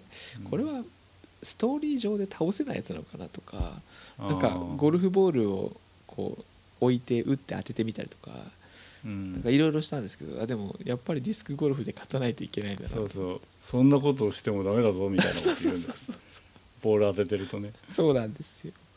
悔しいなと思って。そうなんあれちょっともう一回コツを聞きたいところなんですけど。ああいや基本的にはなんかフルの力で投げるんだけど、うん。フルよりもちょっとだけ足りないぐらいにするとちょっとだけ勢いが落ちるんだよね、はいはいはいはい、だその時の方が曲げやすいっていうのはあるけどただうんうん、ちょっとだけ足りないのをコンスタントに出すことは難しいのではいはいはいはい。結局フルスイングの方で慣れる方が成功率が上がる気がしてて。はいはいはい、で曲げ方に関してはその投げた後うんうん。ディスクの進行方向に対してスティックの右と左だけを読んでるんだよね。はいはいはいはいはい。だからスティックを右に倒すと、まあ、上向いて投げてる時は右と左に曲がるんだけど右に投げてる時画面の右に投げてる時はスティックを右に倒すと下に行くし左に倒すと上に行くっていう。はいはいはいはいはいはい。のをちょんちょんちょんちょんちょんちょんってやりながらこう木の間をすり抜けたりしてゴールを目指すっていう。いやーなるほど。でもちょっとあーでもなんなんか操作と今動きがようやく重なった感じはあります、だから素振りみたいなのができるからうんうん試練と関係ないところで練習してみたらいいと思はいはいはいはいはい、う、うん。まあ、練習したところでそのゲートはくぐれないんだけどねそうですよねうん。恐ろしいな。なるほど、うん。いやあれはちょっとね40過ぎてるおっさんには厳しかった。なんか他がすごい親切で分かりやすくてそうそう。なかなかそう急なんですよねびっくりしちゃって。ああなんかこういうことあるんだなと思って、ね、うん。あれはねなんかこのゲームを愛してますかって試されてる感じがするんですよ。ああそうか。デザインこの先も続けていく気力がありますかって、うん。うんちょっと今休息しちゃいましたけうん。どあのそうそう。あのドット絵がねその綺麗だなっていう話でその、うん。任天堂愛が溢れてるってあの、うん。キャラクターが動いてるところとか見るとアドバンス時代のポケモンとか、まあ、DS とかアドバンス時代のポケモンっぽいなとか、うん。うん、すごいこう、ね、温かみを感じる。そうだね、うん、綺麗なんですよね。あとなんかフォントいじりみたいなのもやってるし、うんうんうん。なんか面白いねああいう感じって、うんうんドット絵だったらフォントなんか綺麗に出ないはずなんだけどさ、うん。最近のゲームはフォントはすごい綺麗であのアンダーテールもそうだったけど、はいはいはいはい、うん。うん、ダサいフォントでわざと遊ぶみたいな、はいはいはいはいはいねはい。できるようになったもんね表現上そうですね。うん。ポップ体みたいなの使うとかね、はいはいはいはいはいいやちょっと挑戦してみるか。うん。あとまあお子さんにやらせて。一緒に頑張ろうぜっつって。こうちょっとずつ押し付けてクリアさせるっていう。そうか。そうですね。もう彼のうまいななんでも。うん。そうそう。あそうあともう一個思ったのはなんかドット絵だけど音がリアルで、ゲームって音の方が重要なんだなっていう話が出た時に、うん。僕はあのゴルフストーリーちょっと今お休みして、さっきも話しましたけどテキストアドベンチャーでちょっとこう回復しようと思って 回復なのかよ。大逆転裁判があなんかいいらしいよね。セールをしていてなんか one two うん。も安くなってるからもう one two 買ってみようとあ思って。あなんか one two で前編後編らしいよ。はいはいなんかそういう話も聞いたのでじゃあせっかくだから one two 買おうと思って one 始めてうん今やってるんですけどテーブルをバーンって叩いたりまあ異議ありって言ったりその裁判官がカンカン言う感じがうん。シリーズ123ぐらいはやったのかな確か。でうん。久しぶりにその現行機、まあ、3DS ですけどやって、うん。演出のスピード感とか音の感じとかはなん。かうんさらに洗練されてるんですよね、まあそうだろうね。うん。すごい気持ちがいいんですよ、へえ何なんだろうなこの気持ちの良さって思うぐらいあの意義ありのタイミングとか、うん。なるほどさんが「はい」って言うんですよね、あのうん。発言する前に「あのはい」がすごい気持ちいい。あそうですね。あれは意義ありとか「はい」とかあれあの人はやってんの？あのなんだっけ？うんうん、なんか俳優辞めちゃったな成瀬なんとかがこうやってんの？あ声は僕ちょっと誰がとかはあんまりわかんない。あの映画版やったじゃん前実写版の。あそうなんですね。僕ね全然時に知らないんですよ、あの相棒の前のさうんうんうん役やった人いるじゃん。あカイト。ーあーはいはいはいはい。うんうんうんうん。なんとなくわかります。あの妻がよく相棒を見てました相棒のカイトールうんうんうんうん。あ成宮。はいはいはいはいはい。成宮なんて読むのこれ？ひろきって読むの？うんうん。なんとなくわかりそうだね。ううん。んがえっと一時期逆転裁判の声も当ててたと思うんだよね。映画の。あとあとぐらい。はいはいはいはい。映画もまあ映画向きっぽい感じもしますけど、うん、うん。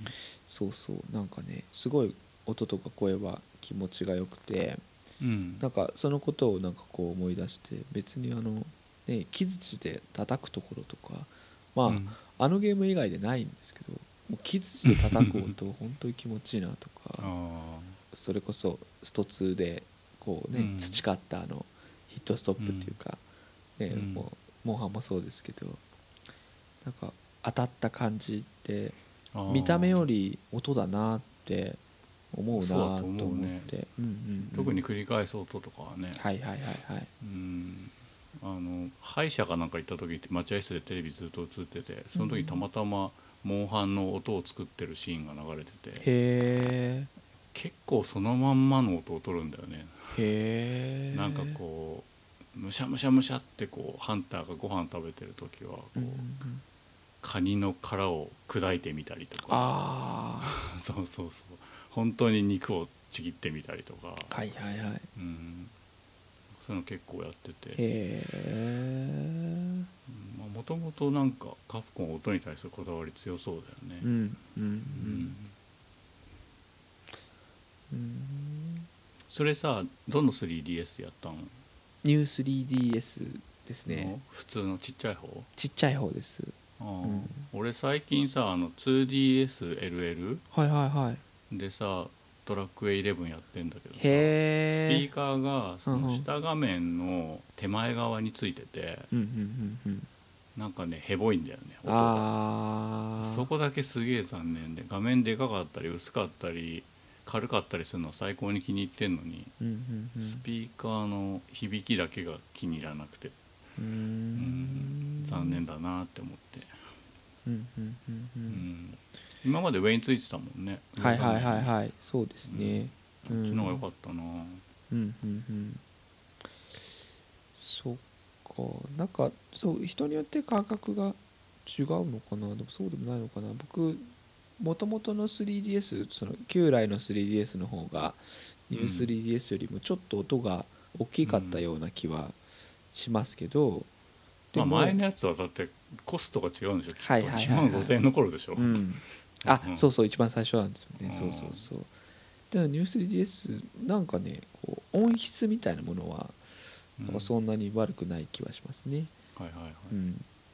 もう今日収録までにクリアできるかなと思ったけどまだもうちょっとあるみたいだはいはいはい。10段階でいうと7か8ぐらいのところに今いるっぽかったうんね、うんうん。うんそっか。あのディスクのところからまだまだあるんですよね。ディスクのとこちょうど真ん中ぐらい？あそうなんだ。うんなんかこれあそこに行くまではあなんかクリアできそうだぞって思ってたんですけど途端にちょっとこううってなりましたから。うん。うってなっちゃいや絶対試されてる、う 悔しいな。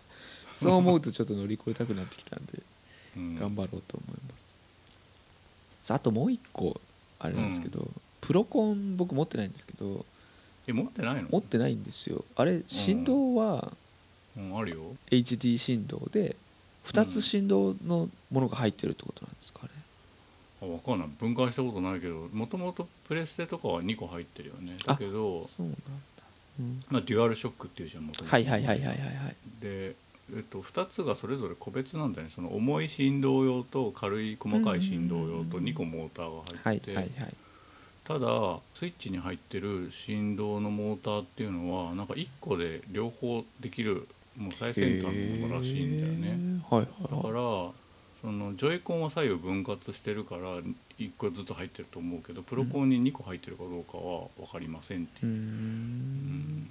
1個で2つ分の回転ができるのかもしれないしね、なるほど。すごい不思議じゃない？あのさ俺あのワンツースイッチやったことないんだけどさ、はいはいはいそのボールが3個とか4個とか入ってるような感覚をモーター1個で表現できるって気持ち悪くない？そうそうなんですよね、うん。もうちょっとそのためだけに体験したい感じはあって。うん。いつもショップに行くと迷うんですよね。買おうか。あーでもなーと思って。それだけのためになーと思って。ちょっとやめちゃうんですけど、うん。お正月かなんかね安売りしてたけど、ね、ああそうでしたねそうでしたね、うん。マッキーさんもねワンツーツーシと ゼルダでしたっけ？誰とやってんだよって思うけど。知らねえ。生徒とやってんのかな？あ。いや急にね先生ワンツースイッチやろうぜって言われたらあうん。はいってなると思います。そういう感じ？そういう感分じかな。かんないですけどどんなノリかなと思います、うん、ちょっとディスクには負けないっていう気持ちになりましたああいやでもうんクリアした方がその先もいろいろ不思議なことが待ってるから、うんうんうん。期待は裏切らないと思います。はい。なので、うん。まあ、どんな手を使ってもそこはクリアした方がいいと。わかりました。はい、はい。僕はうん。スレイザースピアというゲームのお話をしたいと思います、はい。スレイザースピアは、えーとうん。Steam で販売しております、Mac でも動きますが、えーと1580円。で日本語もあります。で実は一応まだアーリーアクセスでただ、うん。もうひ現時点でも非常にこう完成度が高いですね。でうん。開発はメガクリットゲームさんというところらしいんですけど聞いたことない Steam ね内で検索してもこのゲーム以外は出てこないんですよね。なんか今検索したら「スレイザースパイア」って書いてあある、スパイアかごめんなさい。うん、スピアは槍だよね、はいはいはいはい。スパイアか。ごめんなさい。スパイアってどういう意味だろうなんかわかんないけど、うんうんうんうん。でゲーム自体は、まあ、Mac でも動くんですけど僕のあの2015年のEarly の MacBook Air でも全然問題なく動くんですね、うん。でゲームの内容を一言で言うとアナログゲームのドミニオンというゲームがあるんですけどドミニオンとローグライクをくっつけたような感じで。であほの以前ですねドミニオンについては旧ゲーム語でもですねお話をしたんですね僕。うん。ただあの時はあんまりシステムをうまく伝えられなくてまあなんかよくわかんないけどなんか楽しそうなことは伝わってくるみたいな 感想を。お前が楽しかったらいいやそうそうそういただいて、うん。まあちょっとね僕ちょっと改めて今日は説明したいなと思うんですけどあと、はいはい。ローグライクもねあのきちんとした定義に関してはまあいろんな意見もあるんですけどまああの毎回死んでしまうとゼロからになるよっていう話と、アイテムもなくなっちゃうしスステータスも最初からみたいな意味で、まあ、使っていこうと思うんですけどうん。ざっくりシステムを説明すると主人公のキャラが今2種類いるんですね。で、えーとゲームを始める前にキャラクターを選ぶんです。でうん。例えばまあ今後のアップデートでまあ増える予定はあるんですけど1人のキャラはこう戦士で1人のキャラは魔術師みたいな、まあ、どっちかを選んでやってみましょうみたいな感じ。うん。で最初は3の行動力みたいなものがあるんですよ。うん。でカードゲームベースなので例えばまあそうですね15枚ぐらいのデッキがある手札があるんです。うん。でその中から自分に毎ターン5枚ぐらいのカードが5枚のカードかな？が配られるんですね。うん。でその行動力3の中から手札を使うんですけどうん。例えば、まあ、殴る1殴る1防御1とか、はいはいはい。まあ、強攻撃1防御1みたいな感じで使っていくんですけど、まあ、そのミソとしてはうん。使用したカードはもちろんなんですけど使わなかったカードも捨て札になると。うん。で自分のデッキのカードがなくなるじゃないですか、まあ、15枚しかなければ3ターン回すとなくなるのでそうするとうん。捨て札が全部シャッフルされてデッキに戻ってそこからまた5枚自分の手札に来ると自分のターンになると。でそれを自分のターン敵のターンで繰り返していくんですよね。うん。使った札はなくなっちゃう？使った札は要するにこう自分の持ち札が15枚あります、うん。毎ターン5枚ずつ配られてうん。使ったカードも使わなかったカードも全部捨て札になうるんです、ん。あじゃあもう一回戻るってことね。そうですそうですそうです、はいはいはい。で戦闘は RPG みたいにスライムみたいなやつも多分ゴブリンみたいなやつ最初に出てきて自分のキャラクターとこう戦う、で自分のヒットポイントが減ったり戦闘終了後に回復したりしながら戦闘終了後に新しいカードが手に入る。のね。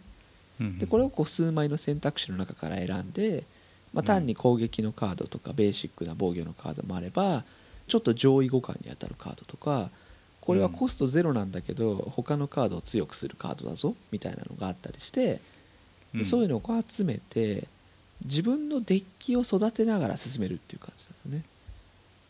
デッキそのものを鍛えていくっていうゲームでもやられると全部また元に戻っちゃう。貧弱なデッキで戻るんですよ。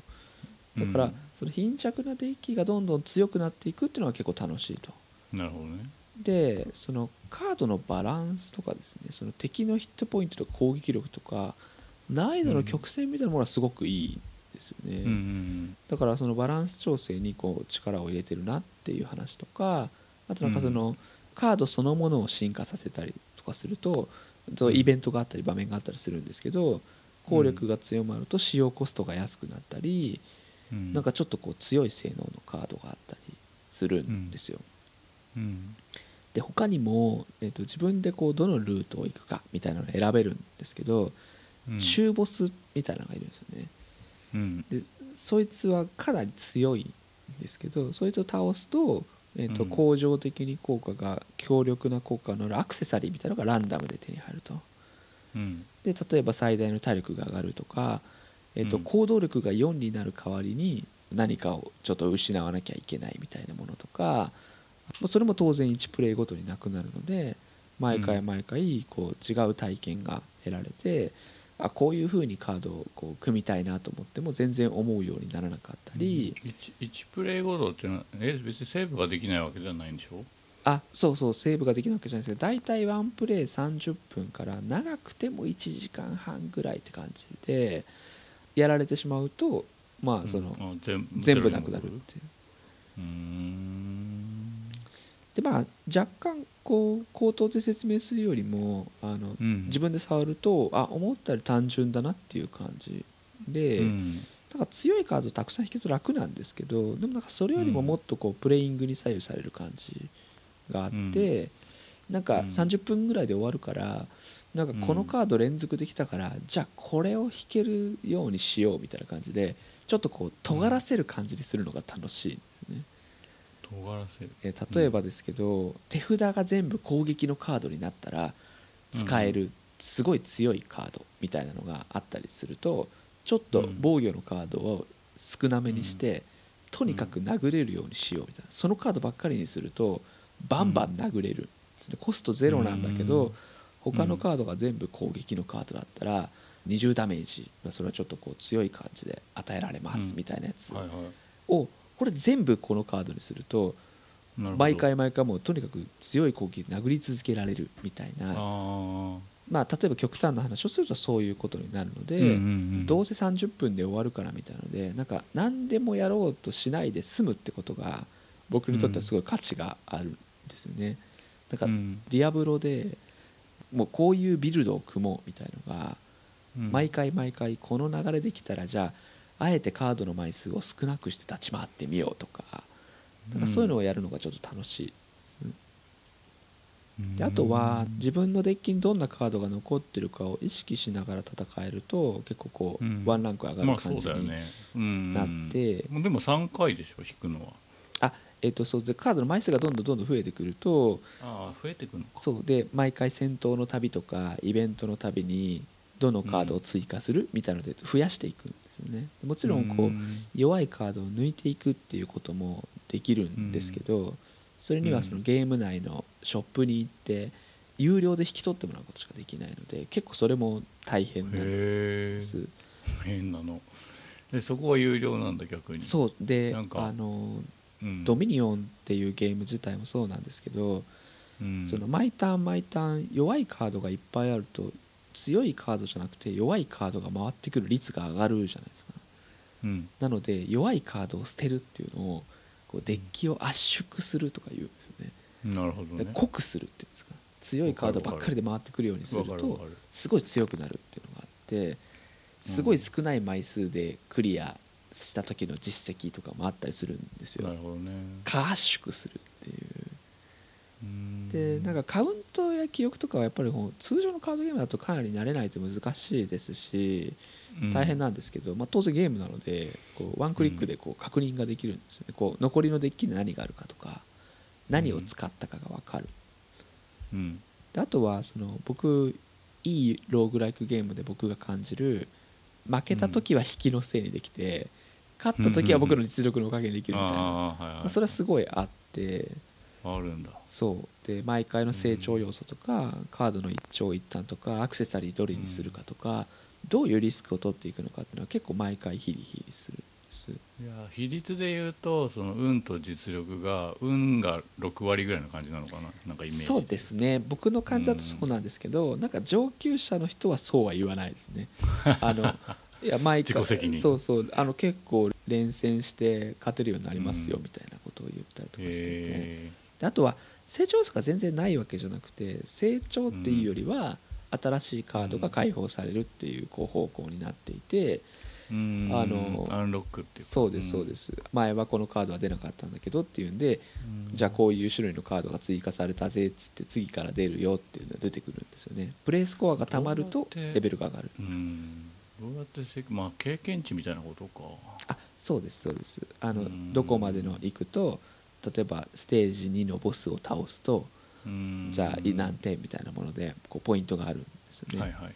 で当然キャラの基礎能力には変化がないんですけど新しいカードが解放されると、あこのカード使ったらどんなプレーになるんだろうなとかうん。あーなんか次はもうちょっとうまくいくかもなとか、うん。あもうちょっとしたらレベルが上がって新しいカード解放されるなみたいのでなんか結構こう、無限にやっちゃう感があったりして、うんうんなんか調整がすごいうまいなと思ったのは少し深く潜れた時に最初に追加でちょっとボーナスあげるよって言われるんですよ。うん。でもなんかすぐに終わっちゃうといやせめて最初のボスぐらいは行ってよみたいので得点をもらえないんですよね。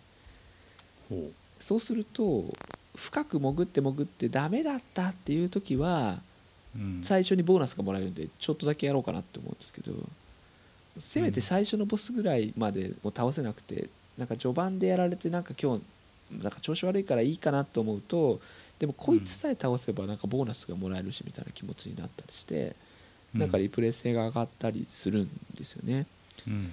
なんかこういうなんかこう繰り返し遊ばせようみたいなうんなんか作りをこうすごく意識してなんかできてるなと思って。うんなんかローグライクのこう切ない感じとか寂しい感じとかとそのなんか僕の秋っぽさみたいなものとすごいこう親和性があるのとカードが増えるとゲームにルールが追加されるっていう感じになるのでなんか奥深さがどんどん変わっていくんですよね。うんうんまあそうだろうね。ううん。んああなるほど。こういうカードがあるとこういう展開になるなとかあとはこのカードとこのカードの組み合わせ超強くねとか,、なん。かそういうのを想定してデッキを考えて想像するのがすごい楽しいし、でもそれって全然ゲーム内でうまくいかないんですよね。全然弾けなかったりするんで。うん。難易度自体もかなり僕には難しくて、うん。なんかその伝統的なローグライクではこうクリアすることを勝利って言ったりするんですけど僕うん。まだ全然勝利ができないんですよね。うん。で毎週のように結構アップデートしてカードを追加したりとかうんあのして意欲的な感じなんですけど、うん。まあ、アーリーアクセスなのもあるしうん。アップデートがあるのもあるのでうん。もうこのデッキが最強ですと。もうこれさえあればもう簡単にクリアできますよみたいな情報も、うん。まあ、まだあんまり検索してないですけどそこまで出回ってないあー。で誰かと競争する要素もあんまりなくてうん。僕が向き合おうとすると過去の自分のプレーとかうん。あと自分の今までの引きとかプレイングなのでうん。だからそれも結構居心地がいい感じ。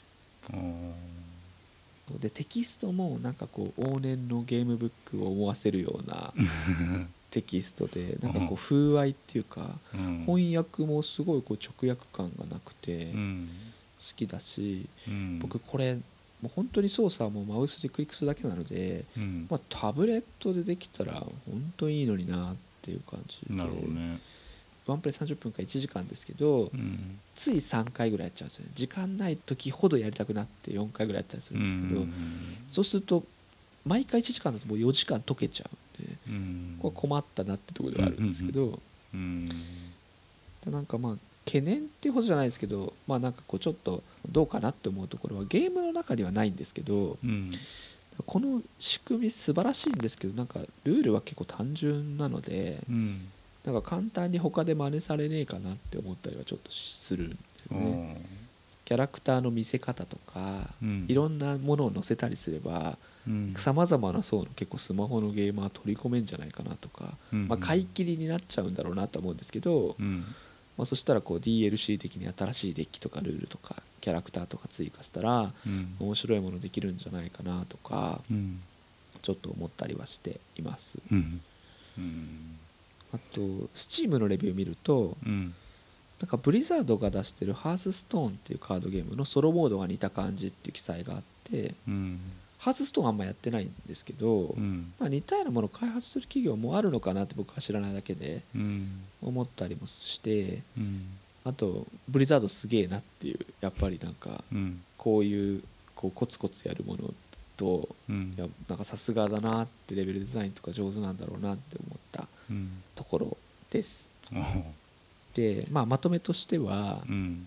まあ、ドミニオンとローグライクってこの組み合わせでもピンときた人は間違いなく買いなんですけど、うん。このゲームやってからドミニオンを触れてもらえばうん。なんかルールが入りやすいかもしれないなと思ってああ逆にってね。そうですそうです、うん。なのでああなるほどねってあれこういう意味ねっていうの分かるかなと思うんで、僕かなり本当におすすめのゲームでうん。カード系が苦手じゃなかったらもう絶対値段分は楽しめるなと思うのと、うん。まあ、タブレット出てほしいなと。ただあとはまあ真似されてほしいような欲しくないようななんかこれをベースにしてこう上回るようなものも出たらいいなってうんいうのと、でこれやって改めて、うん。まあ、高鍋さんと対面でドミニオンやりたいなみたいなのをそう思って、うん。上司もちょっと苦手な上司が変わることになったので、うん。休みも取りやすくなるといいなって 取りにくかったんだ。思いながらそうそうそうドミニオンちょっと一緒にうん。やる練習のためにもうん。チラッと触ってもらってもいいかなって思ったっていう話ですね。なんかあれスイッチとかで出てもいいのにねああですそうですね。タッチパネルすごいいいですあるしね。うん。はいはいはい。すごい相性いいと思います。うん。なんかね、うん。カードゲーム作りたい人結構多いんだよねそのゲーム業界には。ああなんで作らないかっていうと、まあはいはいはい。ソシャゲとして作るにはその、うんうんうん。1バトルにかかる時間が長すぎるっていう。ああ大きな問題があって。はいはいはいはいなかなかそのソソシャゲ界にカードゲームは増えていかないんですけど。へえやっぱその30分っていうのがやっぱちょっと肝かなっていう気はあしてー。ちょっと長いよはね、長いっちゃ長いよね。その戦略を感じるには30分が多分絶対必要なんだろうなとは思うけど、もうちょっとサクッとできてもっともっと繰り返したいってなるといいかなとは思うね、なるほど。なるほど。ううん。んなんか15枚しか使わないって言ってたからもっとはなんかテンポ感早いのかなって最初は思ってたんだけどね。うんなんか絵がさ今、まあ、スクショ見てんだけどなんかこじゃれてるよね、うんうんうん。うん。いやらしいおしゃれ感じゃなくてはいはいはいはい。ほ程よい。うんうん。温度も冷たくない感じで、うん。うん、なんかこういうのあんま見たことないからちょっといいなって思った。うんうんううん。ん本当触るとあうん。の全然感じが違って。うん。まあどうしてもなんかこうこいつ出てくるとすっげえ時間かかって嫌だなっていう中ボスとかはいたりするんですけどうん。なんかあんまりこう不快な感じにならないんですよねそれとかうもん。ボスもすごい個性的でこういう種類のカードを使うとすごい強くなっちゃうからうん。攻撃のカードで殴り続けないといけないとかうん。緩急のつけ方がすごい上手な印象があってうん。であのステージも変わると難易度がグッて上がるんですよね、うん。その上げ方とか未知の領域に踏み込んだ感じがして毎回。うん。ちょっとこうあステージ4入ったぞっていうなんかこううん。そうそう。いやこんなとこまで来ちゃうとやべえなみたいな。あやっぱりやばかったとかなんかそういうのがうん。成長とかうん。工夫とか、うん。なんかうまくいったとかあ全然ダメだったみたいなのがすぐ味わえる。で、なかなか難しいんですけどね。もうちょっと簡単でもいいのになと思ったんですけど、うん。あのドミニオンが大好きで家族でやってる僕のお友達がいるんですけどうん。そこの中学校2年生がやったら、うん。初回プレイでステージ3の真ん中ぐらいまで行ったよっつって僕そこにたどり着くまでにもう78時間かかってるんですよ、超わね、かるそれ。うわあすげえなやっぱり違うんだなと思ってうん。ちょっとこう才能の違いを感じたところではあります。ああまあ才能なのか努力なのか分かんないですけど。うん。いやまあ勘どころがいいんだろうね。うん全然なんかこう違って、うん。まあ大事なのは行動力ですよねみたいなそうそうそうなんだけどそれはあの僕がそこに気づくまでもうちょっと時間かかったんですよみたいな。すごい悔しかったんですよね、うん。うん、タイトルの「スレイ・ザ・スパイア」を翻訳したら「スレイが殺す」で「はいはい。スパイアが尖った塔」って書いてあって。はいはいはいはい。ああこの塔に登ってるんだな。塔に登る描写みたいのが。うん。尖った塔を殺すってどういう意味なんだ？うんうんうんうん。そうなんですよ。これなんかちょっと戦闘はワンターンワンターンこうどうしよっかなっつって考えてバシバシってやる感じなので、うん。後半になればなるほどこう一旦こう一旦考えなきゃいけないんですけど、うん。うん。あのデザインがさあれだね。アナログゲームのパッケージっぽいっていうか、ああはいはい。まさにそうですね。うんまあ、デジタルでもちろん書いてるんでしょうけどうんうんうん。なんかその紙に印刷してあるやつっぽい感じにはいはい作ってるよはいはい。はいねうんううん。んいやスイッチ版ね。スイねッチ、まあ言われていいよあそうだと思って。一番出たら欲しいかもな。うんうん。うん。うん。でもなんかほんと毎週アップデートしてんですよね。すごいなと思って。うん。バランス調整やら新しいカードやらウィークリーパッチっつってうん。なんかもう17回ぐらい発売してからもやってるんですけどうん。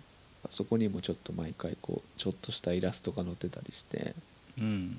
うん綺麗なんですよね。おなんか頑張ってんなって思って。これ一人用なのか友達とやったりできたらいいのにな。